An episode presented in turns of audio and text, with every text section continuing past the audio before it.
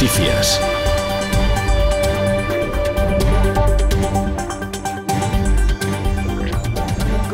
Les damos la bienvenida a este tiempo para la información en Vive Radio Palencia con un tiempo sin cambios en la provincia, con mucha diferencia entre unas máximas agradables y unas mínimas típicas todavía del invierno.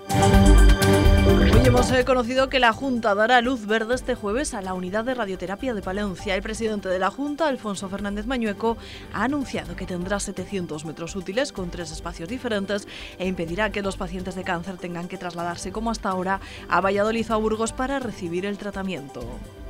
Vamos a tramitar también la adquisición del acelerador y del TAC de simulación, de modo que se puedan agilizar todos los trámites para que la unidad pueda dar tratamiento lo antes posible. Un anuncio que el presidente de la Administración Regional ha hecho durante su visita al estado de las obras de construcción del nuevo Hospital Río Carrión de Palencia. Está previsto que el bloque técnico, que empezó a levantarse hace cuatro meses, esté finalizado en los próximos meses de 2026, según apuntó el gerente de Asistencia Sanitaria, José Jolín un hospital moderno, integrado, coordinado con atención primaria, con los dispositivos sociosanitarios y con otros hospitales, Salamanca, Valladolid, León. Queremos, estamos configurando un hospital humanizado y a la vez técnicamente avanzado y que va a dar una excelente respuesta a las necesidades de atención hospitalaria en el área de salud de Palencia. En definitiva, el hospital universitario que merece Palencia. Y otra franquicia hecha al cierre en Palencia, hablamos de H&M, que dirá adiós a la capital. Una decisión que deja sin trabajo a 16 personas en nuestra provincia, pero a cerca de un centenar en toda la comunidad con el cierre de cinco tiendas en Castilla y León.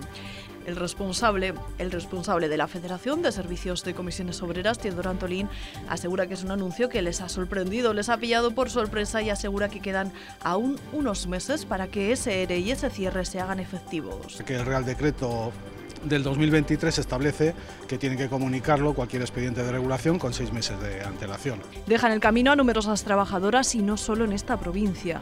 Son 16, ¿vale? en este centro concretamente. A nivel de Castilla y León pueden rondar entre las 80 y 100 personas. En la calle aseguran que detrás de este cierre hay una realidad muy compleja. Mucho más cómodo desde la pandemia, directamente miras el móvil, me gusta esto y, y lo coges. Internet, ¿eh? las compras online eh, que la gente se va a una ciudad más grande a comprar, a Valladolid. Como que nos venden un poco la idea de que somos nosotros también los culpables, pero yo creo que al final es su decisión y si lo que quieren es cerrar, da igual que tenga muchas ventas o no, que van a acabar cerrando igualmente. El alquiler de los locales en Palencia eh, se pasan mucho, le suben mucho las las rentas. Entonces eso, eso está, está ayudando a que nos quedemos sin comercio en Palencia. Y el sector de la hostelería afronta una época de transformación. De hecho, según los datos del Instituto Nacional de Estadística, en la última década han cerrado en España el 13% de los bares. Las zonas rurales y los bares de barrio son algunos de los más afectados debido al envejecimiento de la despoblación. Algunos de estos bares de siempre se tienen que reinventar para conservar a la clientela. Nos lo cuenta Salva Rojo de la cervecería San José y Jorge Martín del bar el consumo ya no es el mismo, la alegría tampoco. Entonces ahí está un poquito, por eso van cerrando.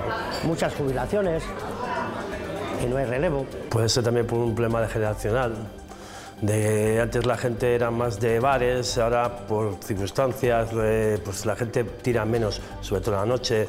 La Unión de Consumidores informa de la llamada fantasma. Se trata de llamadas telefónicas que realiza un robot de manera masiva. Al descolgar tendremos unos segundos de, de silencio. Desde la UCE aseguran que no se trata de una estafa, sino llamadas tipo spam que quieren saber en qué horario estamos disponibles para vendérselo a las operadoras. Recomiendan bloquear números desconocidos, utilizar aplicaciones anti-spam o inscribirse en la lista Robinson para evitar este tipo de llamadas